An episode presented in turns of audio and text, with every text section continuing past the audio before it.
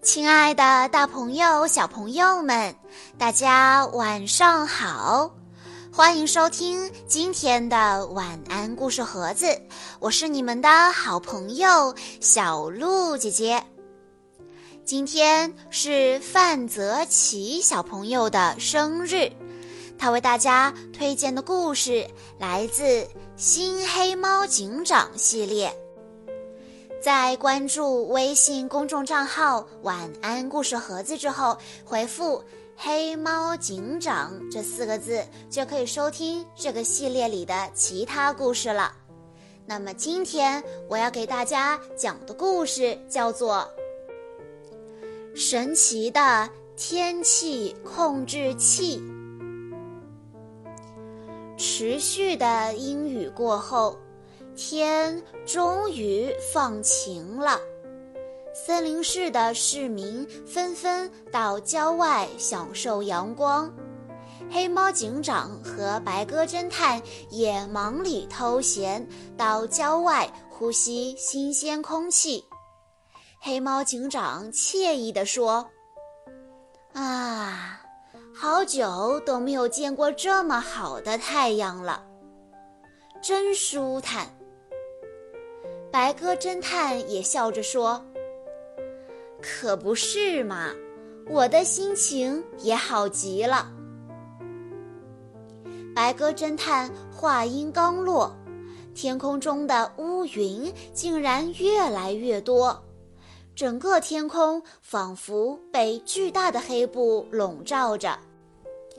很快。千万颗豆大的雨点毫不留情地从空中砸了下来。黑猫警长望着天空，十分不解地问：“真奇怪，刚刚还是大晴天，怎么转眼就下雨了？”雨还没停，又刮来一阵猛烈的旋风。怒吼着，把白鸽侦探卷到了一棵大树上。被挂在树枝上的白鸽侦探大声呼救。黑猫警长见状，连忙在风中艰难地朝摩托车走去，想取下套在后座上的绳索。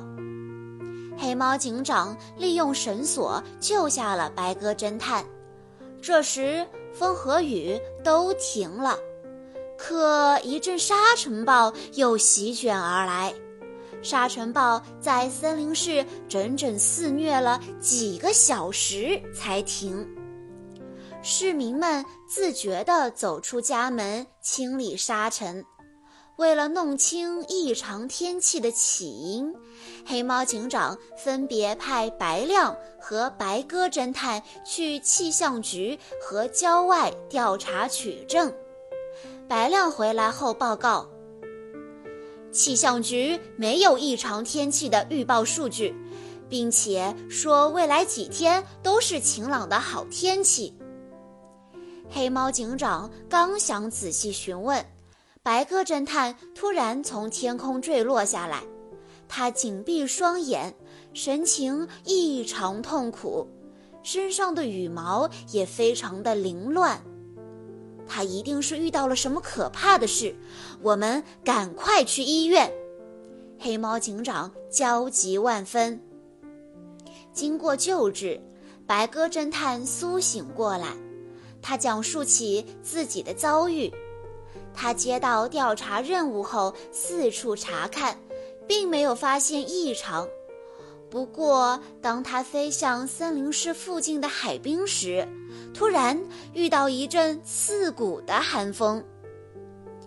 我正觉得奇怪呢，突然望见远处海面上有一座小岛，小岛寸草不生，只有光秃秃的石头。我想降落下去看个究竟，谁知一只耳那个家伙竟然划着一只小筏子靠近了。白鸽侦探继续讲述着：白亮他不相信那个自己找了很久都找不到的一只耳会出现在森林市附近，但白鸽侦探肯定地说：“就是他。”一只耳，它化成灰我也认得。我正想要看看他上岸要干什么坏事的时候，他竟然一下子从我眼前消失了。一只耳学会了遁地法，这下我们要抓他可就更难了。白亮紧张地说：“黑猫警长明白，其中一定有蹊跷。”白鸽侦探说：“它消失后，我马上落下去，可没找到一点线索。就在我要离开的时候，发生了可怕的事。”白鸽侦探心有余悸。天空中的乌云从四面八方聚集过来，电闪雷鸣，紧接着就刮起巨大的龙卷风，大风夹杂着石头和土块打在我身上，别说飞了，我连站都站不稳。我被打得遍体鳞伤，渐渐体力不支。一阵狂风把我抛进大海，小岛这时也消失了。就在我渐渐失去知觉的危急时刻，几只白海豚出现了，他们把我送回了岸上。讲述完这可怕的经历，白鸽侦探耗尽了力气，再次昏迷过去。黑猫警长连忙叫来医生。白鸽侦探需要多休息。黑猫警长和白亮走出病房。黑猫警长疑惑地说：“奇怪的天气频频出现，到底是怎么回事？难道是一只耳在捣鬼？”白亮，你安排一艘船，我们去找那个奇怪的岛。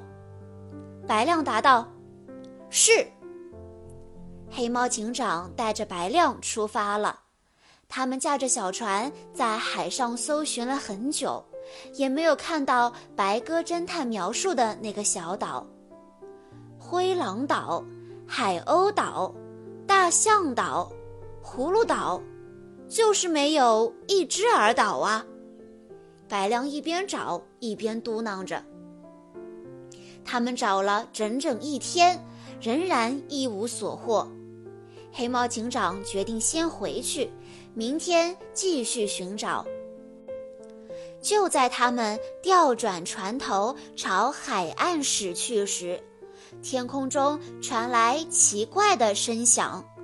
黑猫警长和白亮发现天上的云层发生了可怕的变化。眨眼间，刚刚还风平浪静的大海变得狂怒起来。浓厚的云层中，雷鸣电闪，仿佛天都要塌下来了。这究竟是怎么回事？黑猫警长有些紧张，白亮更是慌了神，不知如何是好。风浪越来越大，黑猫警长努力控制着小艇。就在这时，不远处出现了一艘轮船，它在巨浪中挣扎着，时隐时现。黑猫警长立刻做出决定：轮船有危险，我们得过去看看。风浪实在是太大了，等黑猫警长费了九牛二虎之力把小艇开到轮船附近时，悲剧已经发生了。黑猫警长开始在海面上搜寻，哪怕只有一个幸存者，也要把他救上来。很快，他们发现不远处有一个落水的人，正抱着一块木板，随着海浪一起一伏。黑猫警长不假思索地把小艇开了过去。风停了，被救的人也慢慢地睁开了眼睛。他茫然地看了看黑猫警长，紧接着仿佛记起了什么事情，恐惧地大叫道：“啊，是海啸！是海啸！大海发怒了！发怒了！”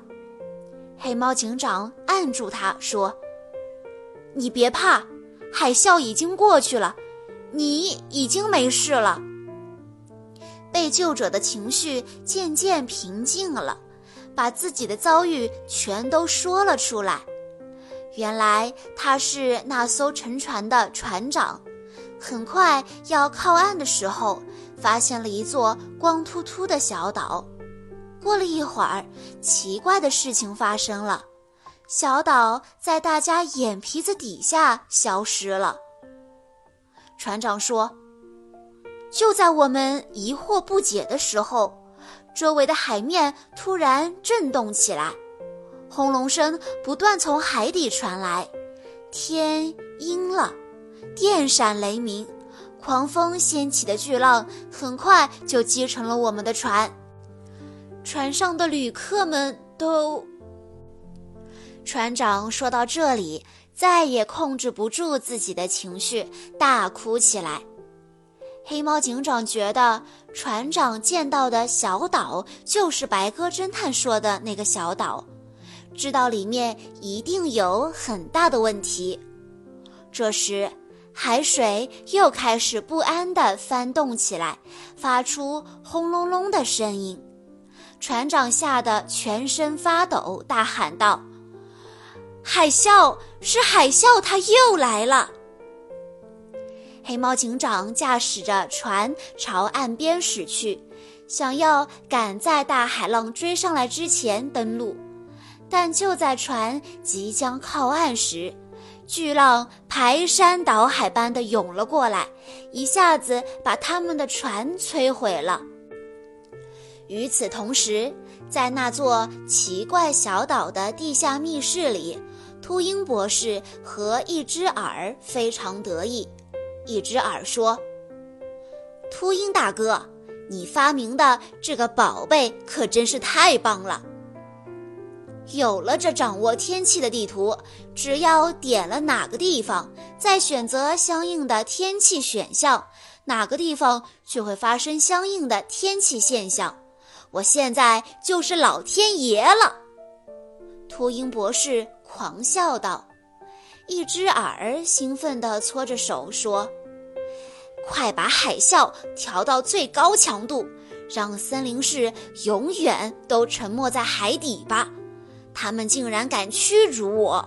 我现在就让他们瞧瞧老子的厉害！秃鹰博士阴险地说：“老弟，别心急，怎么能让他们这么快就死呢？我们每天都用恶劣天气给他们制造麻烦，岂不是更过瘾吗？”海水击退后。大难不死的黑猫警长望着宁静的大海，认真思考着什么。这时，不远处传来白亮的喊声：“警长，海岸边有一只搁浅的白海豚。”黑猫警长来到海豚被困的地方，发现情况比自己想象的还要糟糕。他连忙掏出对讲机，通知警察局派一辆小型起重机来。黑猫警长安慰着白海豚说：“别紧张，我这就把你救出来。”不一会儿，带伤工作的白鸽侦探急急忙忙地飞来，他报告说起重机都被海水浸泡了，没法启动。黑猫警长只能一边想办法，一边命令白亮用海水帮助白海豚淋湿身体。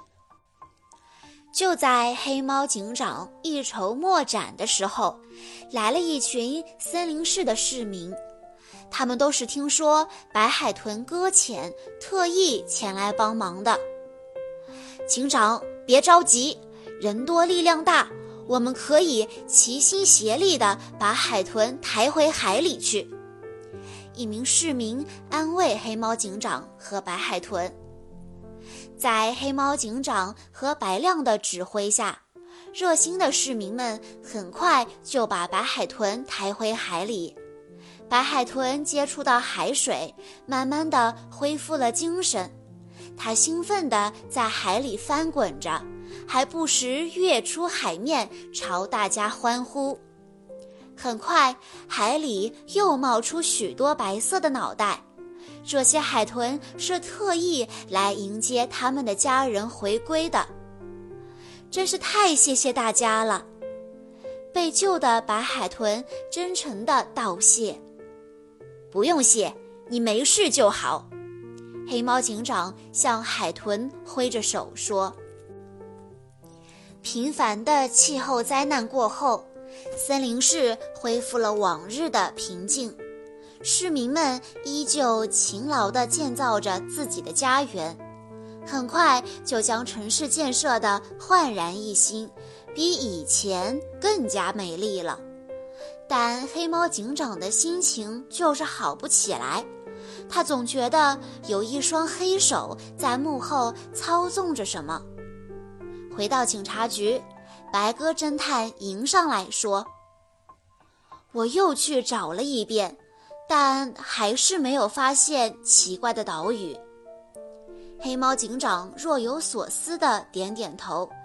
白鸽侦探坐到窗户旁，一阵寒风吹进来，他忍不住打了个喷嚏。黑猫警长也感到了寒意，急忙将窗户紧紧地关上了。奇怪，怎么一下子变得这么冷？黑猫警长自言自语道：“白鸽侦探说，森林是一年四季都温暖如春，怎么就突然冷起来了？”还没等他们想明白，窗外就飘起了鹅毛大雪。白鸽侦探好奇地问：“警长，天上落下的是什么东西呀？”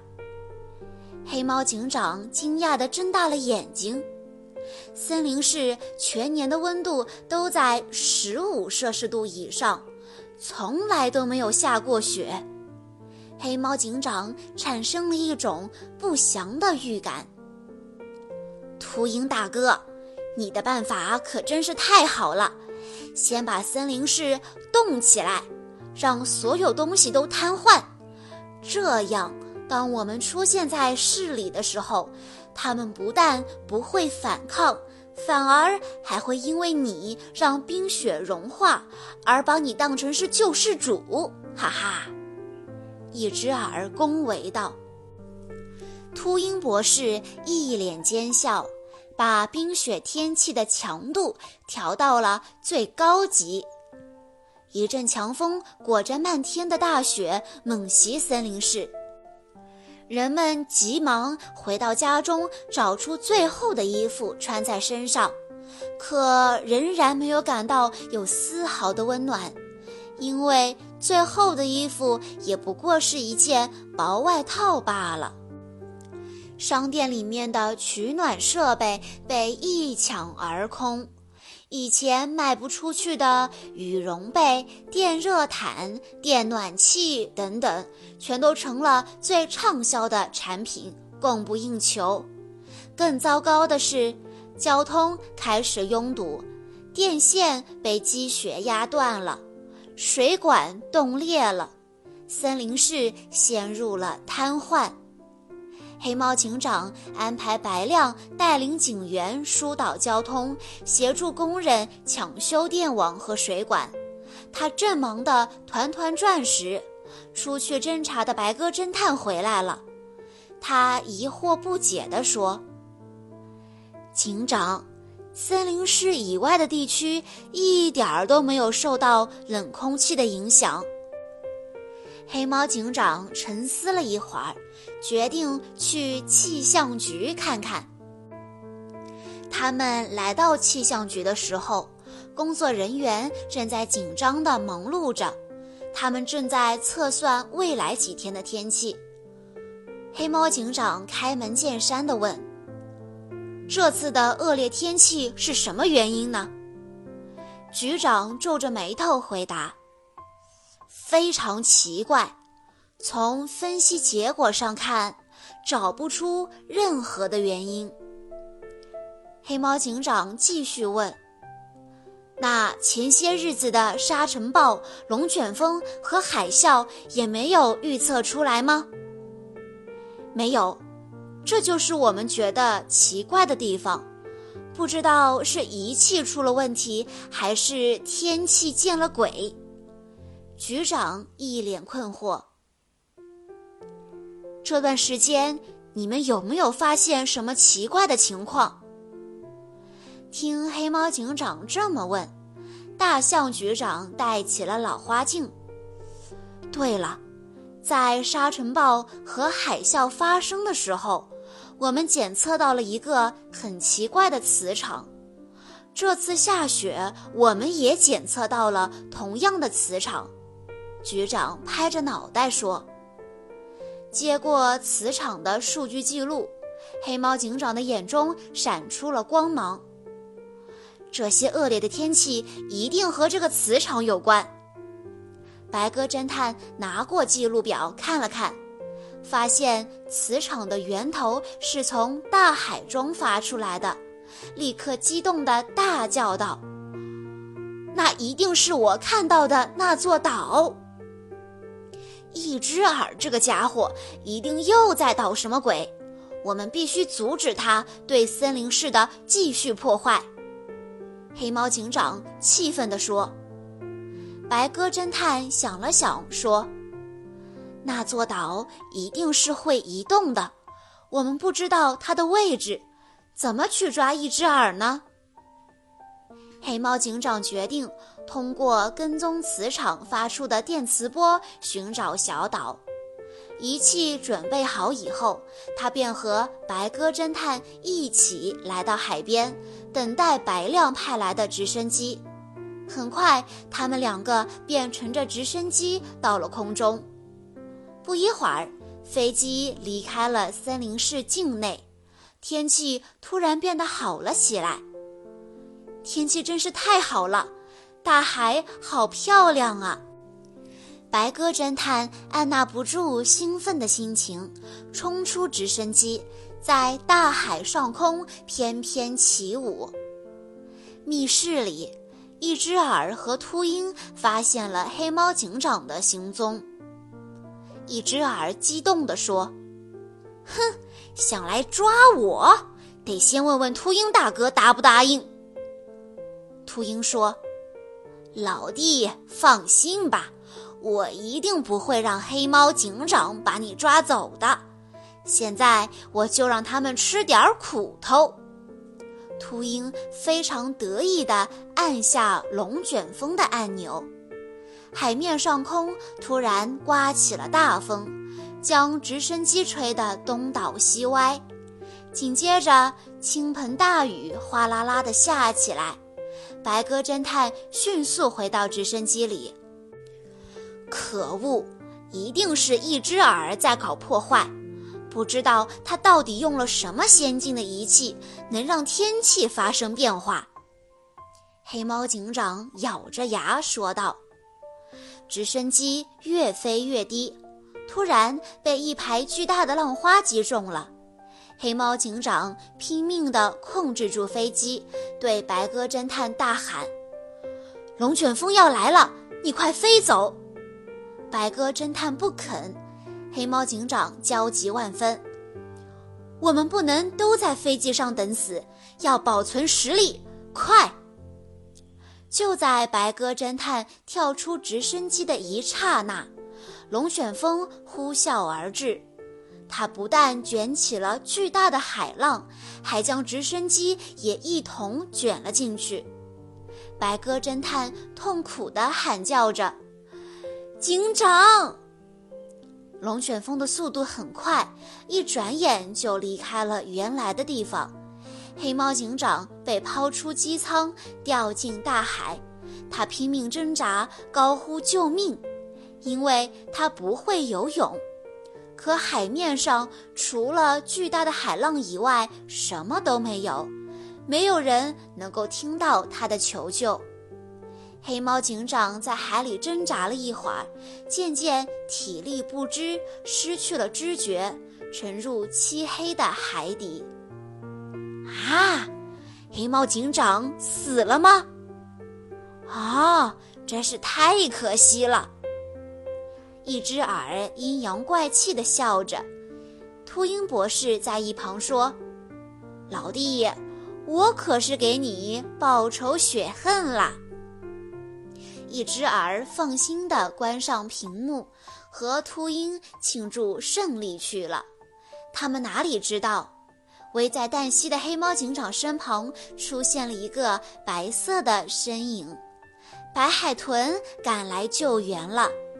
白海豚用脑袋顶着黑猫警长，一直把他送到了海岸，将他安置好，然后才转身游走。从龙卷风中逃脱的白鸽侦探正在大海上空来回盘旋，他含着眼泪，不停寻找着黑猫警长的身影。突然，他眼前一亮，一个黑色的身影就躺在不远处的海岸上。他飞快地冲了下去，利用休养的几天时间，黑猫警长认真考虑对策。决定无论如何也要把一只耳抓获归案。这天早上，黑猫警长带着白鸽侦探再次来到海边，海面浮出一艘小潜艇。黑猫警长朝着小潜艇走去，白鸽侦探紧紧地跟在他身后。可恶，黑猫警长竟然没有死！一只耳从电脑屏幕中又看到了威风凛凛的黑猫警长，不由得吓出一身冷汗。秃鹰博士恶狠狠地说：“别怕，这次我要让他死无全尸。”秃鹰博士依次按下龙卷风、海啸、暴雨等按钮，海面上顿时一片混乱。不过，黑猫警长他们乘坐的潜艇是在海底行驶的，所以并没有受到什么影响。黑猫警长让白鸽侦探寻找神秘小岛的方向，白鸽侦探操纵仪器非常熟练，很快就找到了小岛的位置。他兴奋地说：“小岛在东北方，距离这里还有一千米。”黑猫警长加足马力，全速前进。潜艇已经距离小岛非常近了，但黑猫警长发现了问题。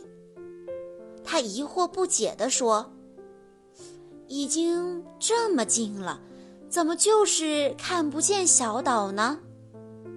白鸽侦探说：“好像有什么东西在干扰，让我们没有办法确定正确的方向。”白鸽侦探觉得在水下靠肉眼看不清小岛的位置，如果在空中就不一样了。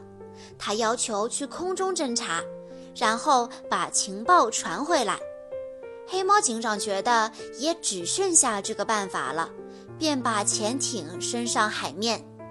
警长嘱咐道：“一定要小心呐。”很快，白鸽侦探就发现，在距离潜水艇不远的海面上，出现了那座熟悉的小岛。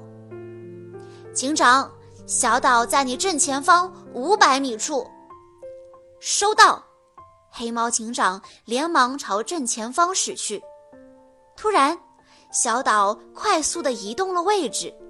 白鸽侦探连忙报告：“警长。”小岛现在在西边了。小岛不停地变换着位置，白鸽侦探不停地向黑猫警长报告。潜水艇离小岛越来越近，几次尝试后，黑猫警长终于弃艇登岸了。黑猫警长大吼道：“一只耳，我来了，你就等着入狱吧！”见黑猫警长登了岸，一只耳吓坏了。大哥，快想个办法啊！秃鹰连忙制造出一股龙卷风去袭击黑猫警长。龙卷风夹杂着石头和海水朝黑猫警长扑过去。白鸽侦探指着不远处的一个山洞大叫：“警长，那里有个山洞。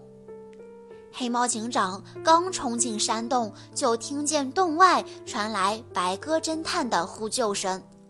龙卷风呼啸着从山洞旁边经过，把刚要进洞的白鸽侦探卷走了。黑猫警长抱着头，痛苦万分。都是为了救我，你才，是我害了你呀，白鸽。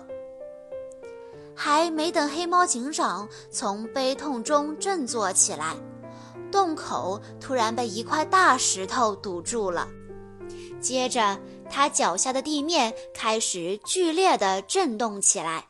很快，地面裂开无数条巨大的口子，海水从裂口中喷射而出。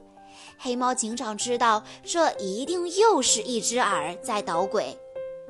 海水很快把山洞灌满了，黑猫警长绝望地闭上了眼睛。就在这时，黑猫警长突然感觉自己的衣领被轻轻地衔住了，原来是白海豚来救他了。他带着黑猫警长从巨大的裂缝中游出了山洞。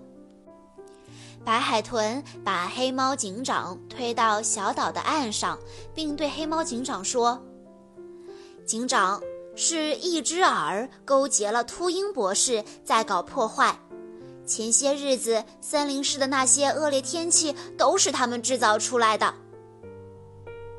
警长焦急地问：“那你知道秃鹰博士在什么地方吗？”白海豚点点头。按照白海豚所说的，黑猫警长在小岛上找到了一个小土坡，一只耳和秃鹰博士的密室就在土坡下面。黑猫警长准备从这里的下水道进入密室。下水道里非常的昏暗，齐腰深的水温度很低。黑猫警长趟着水摸索前进，冻得牙齿直打颤。他不知道自己无意中已经碰到秃鹰博士安装在下水道里的警报器了。警报声在密室里响起来，秃鹰博士赶忙跑到屏幕前查看。当他看清是黑猫警长在下水道里摸索时，气得大叫道：“这家伙的命可真大，竟然找到这里来了！”一只耳有些绝望了，他说：“他都到了这里，我们还能怎么办呢？”哼，他既然来了，就别想出去。秃鹰的眼中闪着阴险的光芒。哦，大哥是想用……我明白了。一只耳如梦方醒似的大笑起来。黑猫警长在下水道中继续艰难地前进着，一阵阵腐臭的味道让他有些反胃。突然，他感觉有一股阴冷的风吹了过来，接着一个巨大的黑影倒映在水面上。黑猫警长。不禁倒吸了一口冷气。很快，一只巨大的蜘蛛出现在黑猫警长的面前。蜘蛛的样子非常的凶恶，仿佛要把黑猫警长撕成碎片。乖乖的，束手就擒吧，别让我动手，不然你会死得很难看。蜘蛛晃着它硕大的脑袋，得意地说：“黑猫警长毫不示弱，你休想！”说时迟，那时快，黑猫警长以迅雷不及掩耳之势飞身跳起，狠狠地踹在蜘蛛的两只眼睛上。蜘蛛没有防备，立刻什么都看不见了。它疼得不停地嚎叫，长腿乱舞。黑猫警长左躲右闪，没有让蜘蛛伤到自己一根毫毛。蜘蛛狂怒地高喊：“可恶的家伙，我饶不了你！”他从嘴里吐出长长的丝线，黑猫警长闪躲不及，被缠得紧紧的，几乎要窒息了。蜘蛛取来一副刀叉，朝黑猫警长爬去。在这千钧一发之际，他们的身后传来一声大喊：“快放了黑猫警长，不然我们就对你不客气了！”原来是几只白海豚游进了下水道。蜘蛛回头一看，心里有些害怕，但仍然装出一副厉害的样子，说：“你们来多管什么闲事啊？真讨厌！”白海豚是海洋里出了名的战士，而且人多势众。蜘蛛不得不把黑猫警长放了，还没等一只耳和秃鹰博士反应过来，黑猫警长已经踢开密室的大门。黑猫警长刚冲进密室，头顶上就落下来一个大铁笼子，把它罩在里面。黑猫警长，你可真沉不住气呀！想不到你也会成为我的阶下囚。一只耳得意地大笑着，黑猫警长使劲地晃着铁笼子说：“可恶，快放我出去！”秃鹰狰狞地笑着说：“别着急，一会儿看完好戏再出来也不迟。”一只耳附和道：“没错，一会儿我们会用十级地震摧毁整个森林市。你们不让我好过，你们也别想好过。”听了这话，黑猫警长心急如焚，但此刻又无计可施。一只耳和秃鹰博士决定把庆功宴吃完，再来实施摧毁计划，所以离开了密室。就在黑猫警长几乎绝望的时候，白鸽侦探从透气窗飞了进来。我还以为你被龙卷风卷走了，太好了，你没事就好。黑猫警长很激动。白鸽侦探说。我这就去找钥匙，把你放出来。白鸽侦探悄悄地来到一只耳和秃鹰博士吃饭的房间外面，发现钥匙就在一只耳的脖子上挂着呢。白鸽侦探蹑手蹑脚地走到一只耳身边，轻轻地取下他脖子上挂着的钥匙。一只耳和秃鹰已经喝得大醉。根本就不知道有人进来，钥匙很顺利的就拿到了。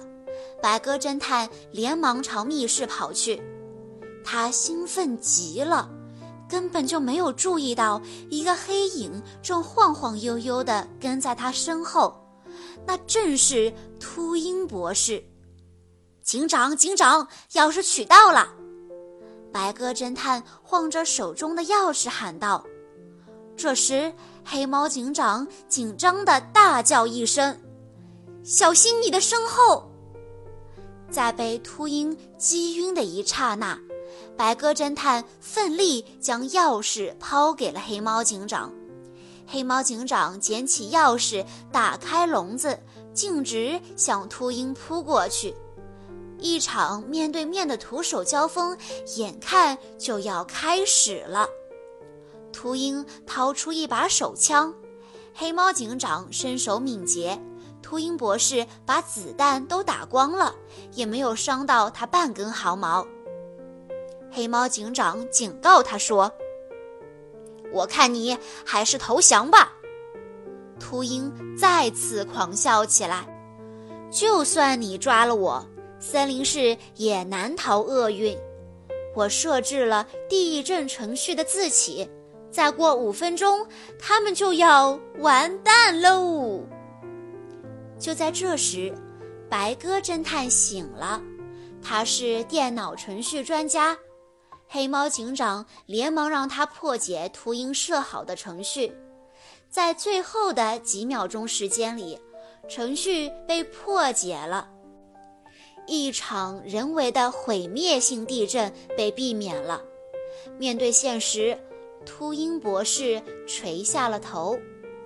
秃鹰被抓获归案了，但一只耳这个狡猾的家伙还是没有被抓住。原来，当他知道自己和秃鹰的计划泡汤了，所以趁着黑猫警长和白鸽侦探同秃鹰较量的时候，悄悄溜走了。白鸽侦探搬起椅子，要把地图砸个粉碎。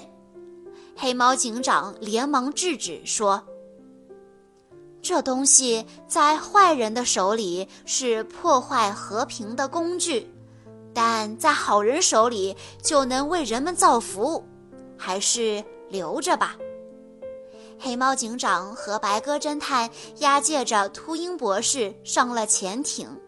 白鸽侦探非常高兴，但黑猫警长还是有些忧虑，因为他知道逃走的一只耳说不定又在策划什么阴谋了。为了人民的生命财产安全，我要做的事还有很多很多。黑猫警长在心里暗暗对自己说道：“小朋友们。”以上就是今天的全部故事内容。在听完了今天的故事之后，你能告诉小鹿姐姐，是谁打败了大蜘蛛呢？如果你知道答案的话，欢迎你留言告诉小鹿姐姐。在故事的最后，范泽奇小朋友的爸爸妈妈想要对他说。亲爱的毛豆宝贝，感谢你来到爸爸妈妈的身边，成为我们的第二个孩子。时间过得好快，你已经四岁了。还记得你刚出生的时候，白白的，胖胖的，一天一个样子的在长大。你越来越调皮，越来越可爱。是我们全家的开心果，也是姐姐的跟屁虫。你的出生让姐姐学会了分享，让爸爸学会了顾家，让妈妈学会了怎样成为更好的妈妈。宝贝，希望你和姐姐的未来勇敢无惧，爸爸妈妈永远是你们的坚强后盾。我们和姐姐永远爱你。小鹿姐姐在这里也要祝范泽奇毛豆小朋友生日快乐。好啦，今天的故事到这里就结束了，感谢大家的收听。更多好听的故事，欢迎大家关注微信公众账号“晚安故事盒子”。在关注微信公众账号之后，回复。黑猫警长就可以收到这个系列里的其他故事了。我们下一期再见喽！